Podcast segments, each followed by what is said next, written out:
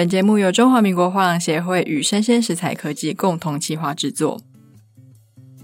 Hello，欢迎收听艺术生鲜 Art Taipei Live Talk，我是主持人王维轩 Vivi。那我们的第三集之前有承诺听众说要听一听我们国际艺术市场的发展嘛？那我们今天非常荣幸邀请到了中华民国画廊协会的品牌营运总监陈怡文 Grace 来节目跟我们分享。哎，跟大家打个招呼吧。嗨，大家好。那 Grace 先跟大家简介一下，您在画协两年半的时间，大概是负责什么样的工作呢？呃，我其实，在化学两年半的时间，工作有稍微调整了蛮多的，有稍微调整蛮多的。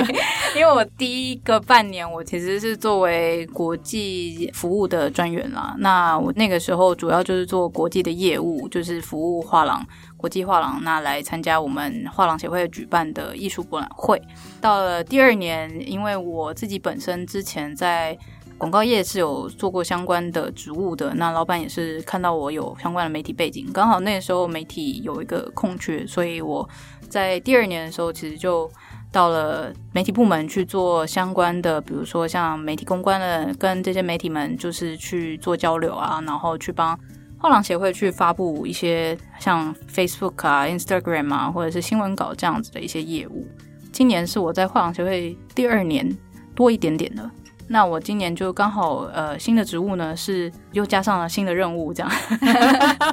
对，就是现在开始也会去做一些品牌的公关，然后品牌的业务洽谈这样子，所以我基本上就是负责呃画廊协会的门面，门面的事情基本上就是我负责的。门面的事情，那就是相当重要的角色了。嗯，是。那其实我们有听说，画廊协会在今年韩国的大门开放的时候，就马上一群人就飞到韩国去了，是不是？是是，是。那主要是要参观韩国的 Frieze 跟 Kiev。嗯，那哎，有的听众可能很熟悉啦。那我们是一个艺术教育型的节目嘛？能不能请 Grace 帮我们介绍一下 Kiev 跟 Frieze 各自是在做什么呢？呃，应该是这么说，Frieze 跟 Kiev 呢，两个都是所谓的艺术博览会。那所谓的艺术博览会呢，就是其实是每一年他们会招一批画廊，那到画廊呢，就会到这个艺术博览会里面呢去做一个展示。那展示的过程中，当然所有作品也都是可以做销售的。那 Fritz 跟 Kiev 这两个艺博会不一样的地方呢，就是说 Fritz 它是一个英国的牌子，那 Frieze 它自己的话。本身是在伦敦跟纽约都有艺术博览会，那今年是第一次在亚洲，也是第一次在首尔，就是去做一个举办，所以这件事情在国际上面呢，从年初开始就是一个大新闻。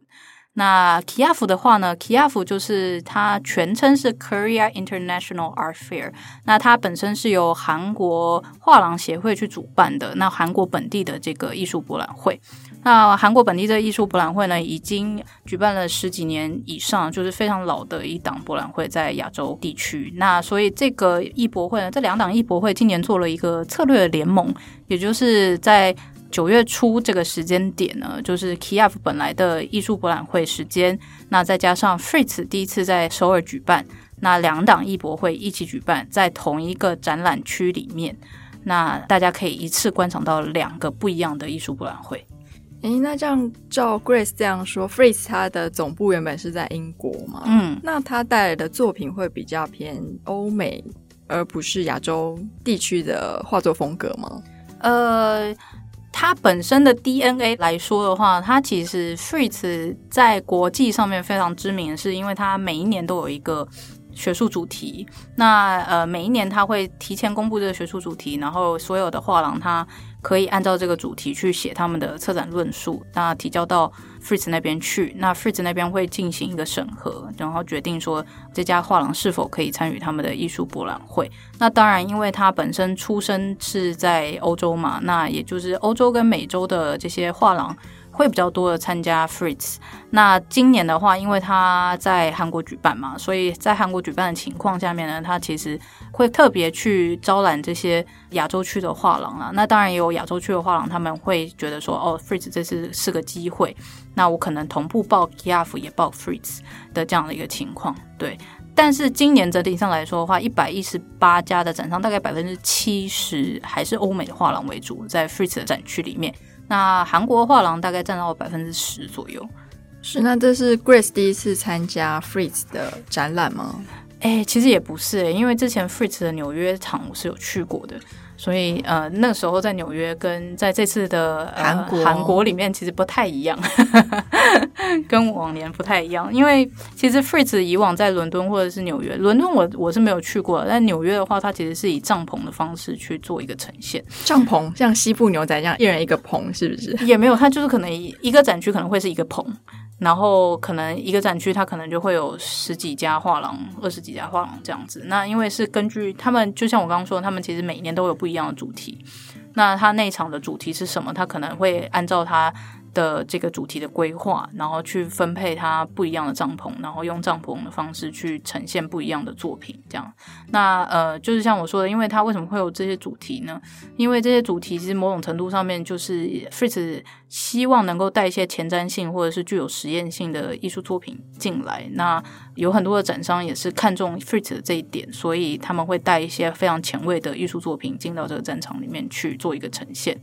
嗯，那某一种程度上面算是说，Fritz 的艺术博览会是可以给接下来的学术界啊，或者是说商业界，就是艺术博览会带来一个不一样的思考或者是讨论的点吧。就是他们带来的艺术作品，虽然可能不一定是说哦商业层面来说它一定卖的最好，但是某种程度来说，它是可以说给到整个产业一个方向跟一个探讨的一个指标了。是，那我相信大家，因为应该很久没有出国门了，就算有机会出国门，可能你也没有赶上上次的展览。那针对像是 Fritz 跟 Kiev，我们先从 Fritz 开始谈好了。不知道 Grace 在逛 Fritz 的时候有没有什么有趣的观察可以跟大家分享？哦，Fritz 这次的观察啊，Fritz 这次的观察的话，我觉得。嗯，整体上来说，这也不是我自己说的啦，是综合大家 综合大家意见，营运总监的 职责。对，因为我们其实像我在现场，我也会跟很多媒体去做聊天，我们也跟非常多海外的媒体有做交流。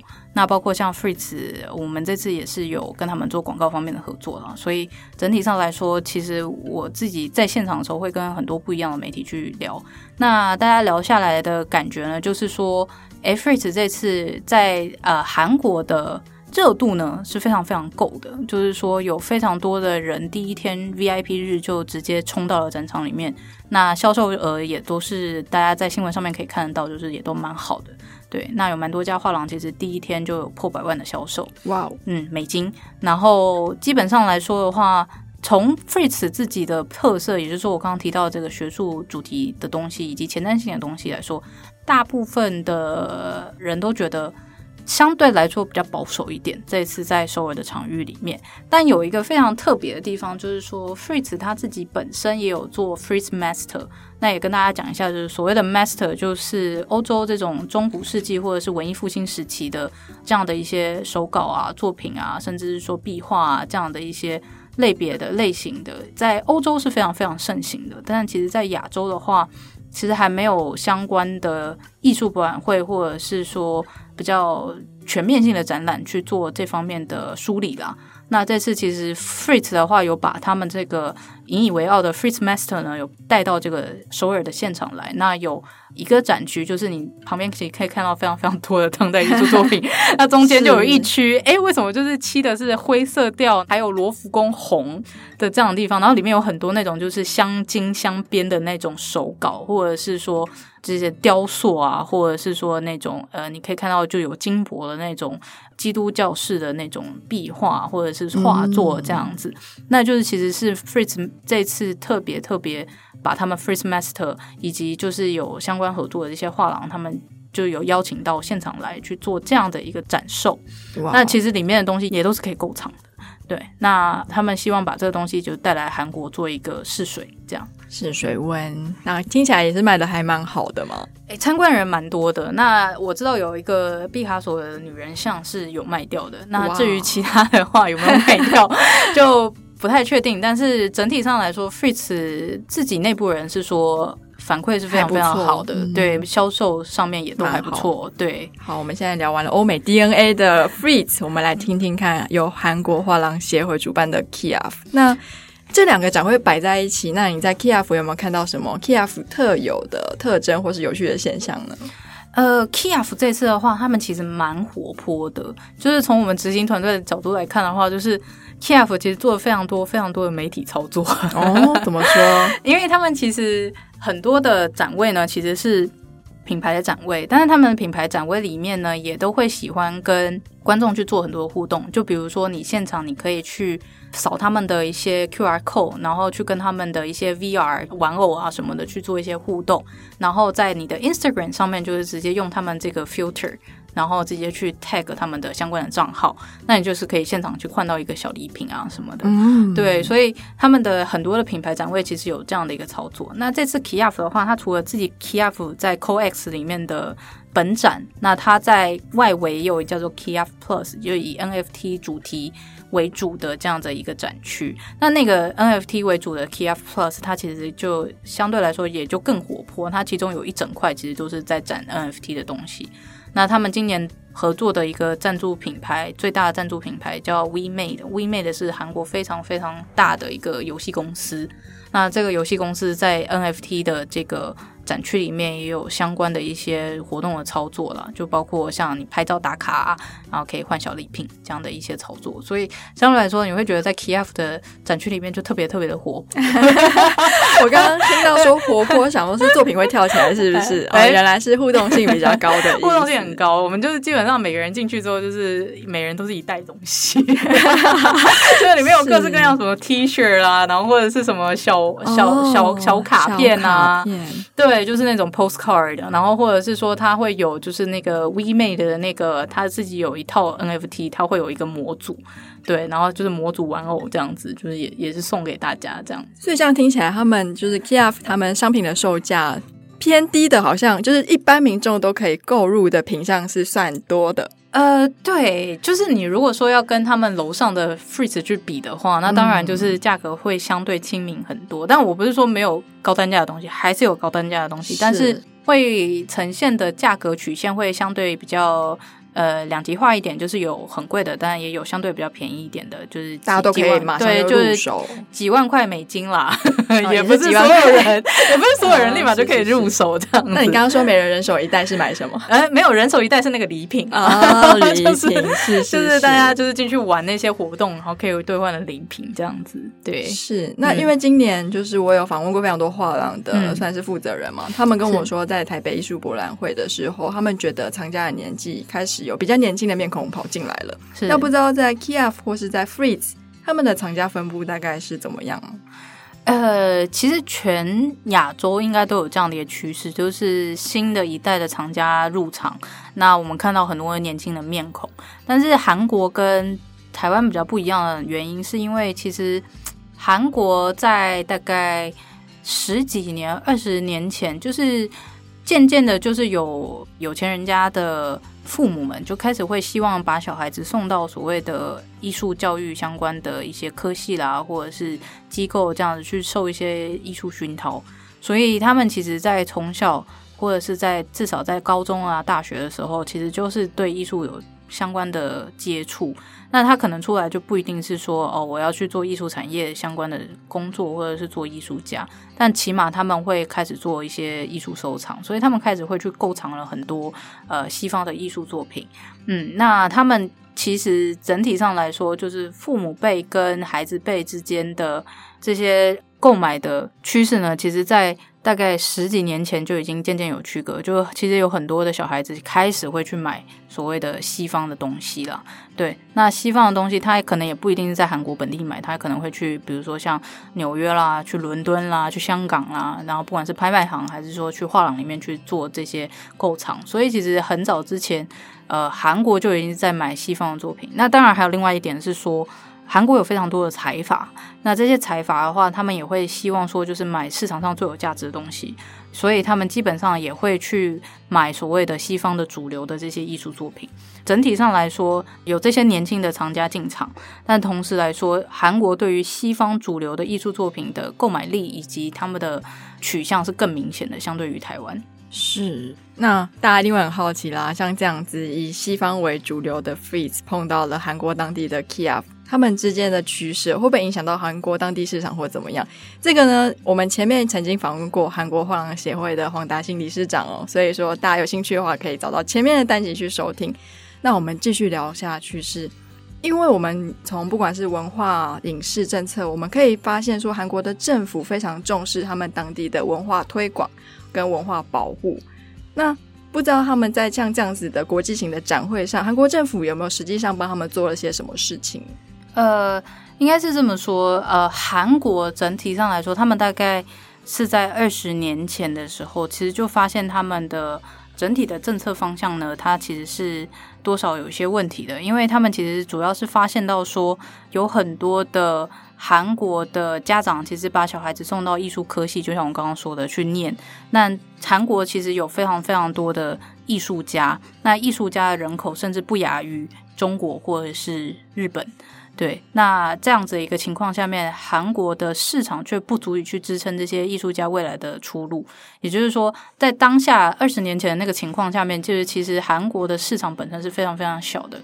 但是它有非常非常多的艺术家，那这些艺术家未来应该要去哪里？对，要怎么办？对，所以那时候韩国政府其实就看到了这个问题，所以他们就开始去调整策略，就是说他开始决定要去把韩国的艺术家往外送，而且要在不管是国内还是国外去创造所谓韩国艺术家的市场。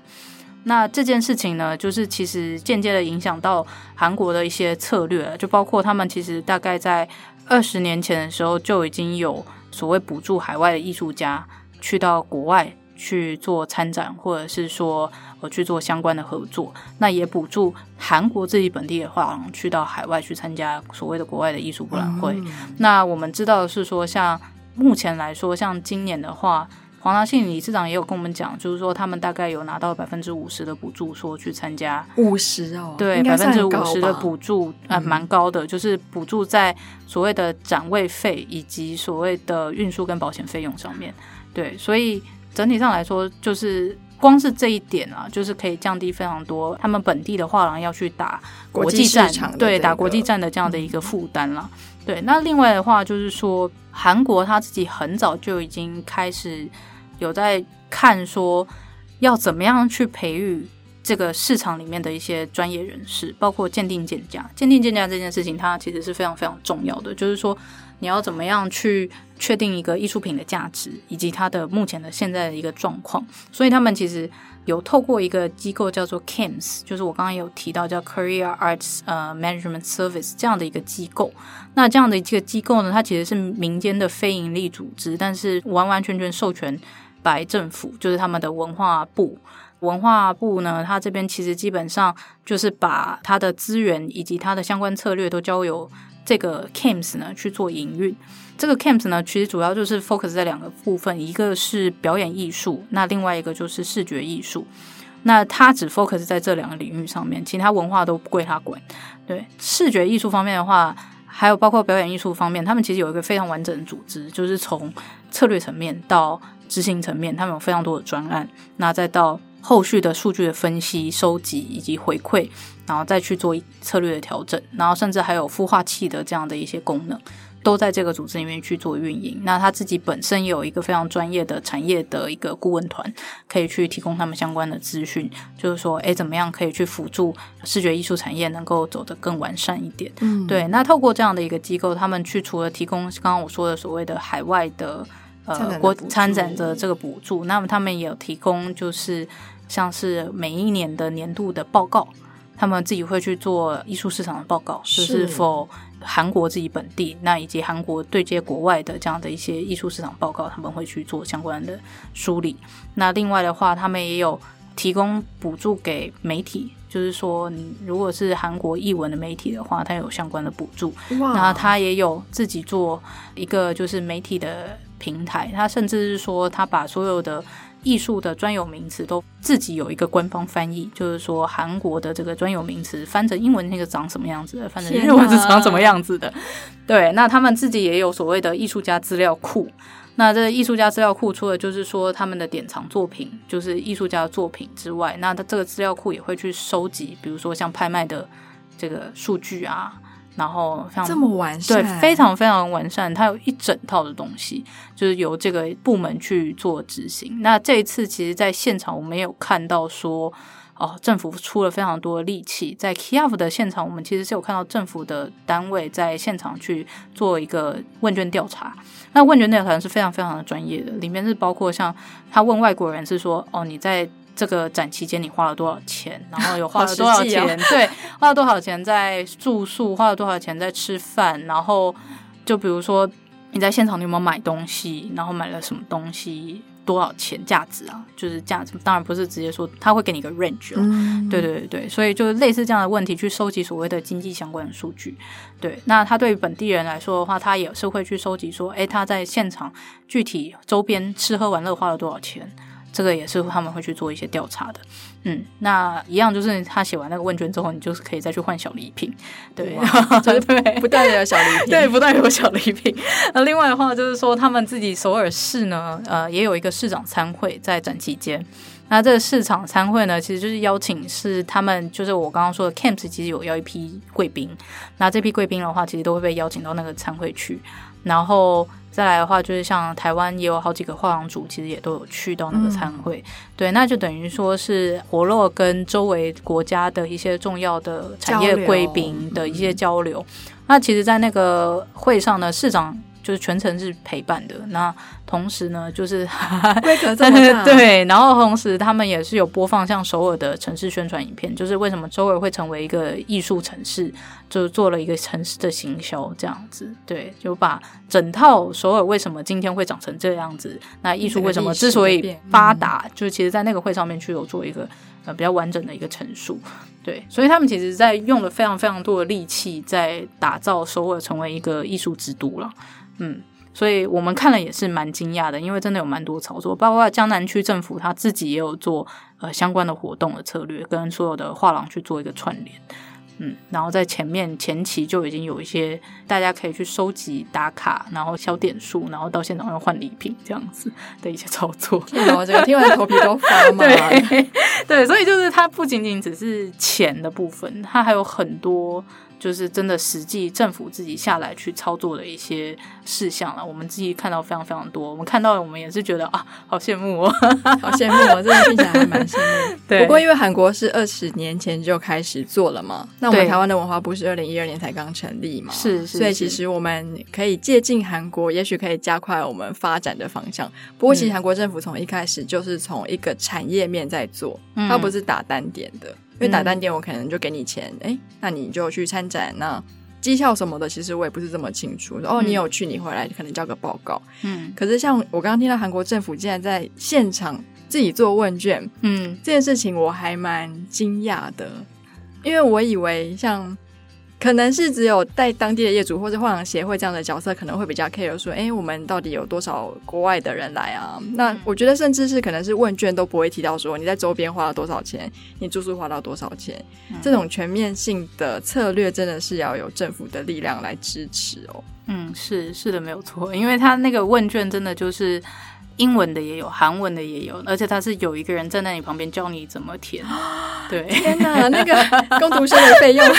哦，不是工读生哦，他看起来就不像工读生，是专业的。对，我我们不太确定说他到底是外包给其他公司，还是说就是他们自己内部的人在出来做这样子。是，对，但每一天都有。对，在展期的每一天，在 Kyiv 的厂里面，而且是 Kyiv 跟 Kyiv Plus 两边都有问卷的点。是，而且我刚好听 Grace 有提到说，您说在那个现场的讲座，不同国家的人去演讲，是马上有同步口译可以听。哦，对，他的讲座也是非常非常用心的。就是讲座的部分的话，他其实 Camps 就是这个组织，其实在展期间，就是 Frieze 跟 Kyiv 的这个展期间呢，其实在他的周围其实是有去做十三场的讲座的。那这十三场的讲座里面的话，他其实就是邀请各个。美术馆就是像 TED 美术馆的策展人啊，或者是说馆长啊，然后还有像是呃一些比较重要的国际媒体，像 RT、RNet、Wall Street Journal 的这些重要人士来到韩国，那直接帮他们规划了四天三夜的一个行程了。然后也就是说，在这展期间做了十三场讲座，以讲座的名义去邀请他们到首尔市来去参观所谓首尔市重要的一些收藏或者是美术馆。同时也是去跟政府机构去做一些交流，也都有。对，那就是由政府安排。基本上，他这个讲座的话，就是都是开放给大家去 RSVP 的。RSVP 的话，基本上你如果我是外国人的话，他一定会给你一个同声口译的一个机子。那如果说对方他讲的是英文的话，你就可以直接在耳机上面听到韩文。那他也有可能会可以听得到中文。如果现场是有中文的讲者的话，他是可以现场直接有中文的口译的。对，所以就是嗯，蛮震惊的啦，因为 因为他自己除了这个翻译之外，他还有非常精美的一些手册。对，那其实也都是政府出资赞助的。那借由这样的一个场域去一起去拉抬整体的一个艺术的声势啊。我觉得就是今天有一个国家可以跟我们借鉴，真的是非常好。因为第一个，我们的国土面积其实不会差太多嘛，算是亚洲地区比较邻近的。嗯、那第二个，我们人口人数跟我们的产业的分布，韩国也是科技业蛮强的国家，我们台湾刚好也是科技业蛮强的国家。可是韩国政府花非常大的力气在他们的文化的艺术的推广上，我们也希望台湾政府可以多给我们艺术产业一点支持。诶，那节目的最后，我还蛮好奇的是。以画廊协会这样的单位，未来会希望跟像是 Frieze 这样子的国际策展组织合作吗？呃，我觉得未来如果有机会的话，当然能够跟 Frieze 这样的国际策展组织去做合作，当然是一个借鉴。我觉得，毕竟艺术市场还是一个全球市场啊，它不是一个单一市场而已。如果说今天台湾只能跟台湾自己内部的一个市场去做一个交流的话，那有点可惜了。是对，那最好还是能够跟国际接轨上。虽然的确国际势力进来多多少少我们会需要有一些牺牲，但是与此同时，台湾其实也可以从对方的身上学习到很多的东西。那呃，我们也可以借这个机会，把台湾的艺术家透过这些国际的画廊能够带出去，因为毕竟让国际看到了台湾，台湾的艺术家才有机会被国际舞台看到。看到。对，今天真的是非常精彩的分享。有听说您接下来要到迈阿密去吗？哎，是。那我们就等我们的 Grace 再来跟我们分享迈阿密的艺术博览会上看到什么样精彩的市场分析。那我们谢谢 Grace。好，谢谢谢谢 Vivi。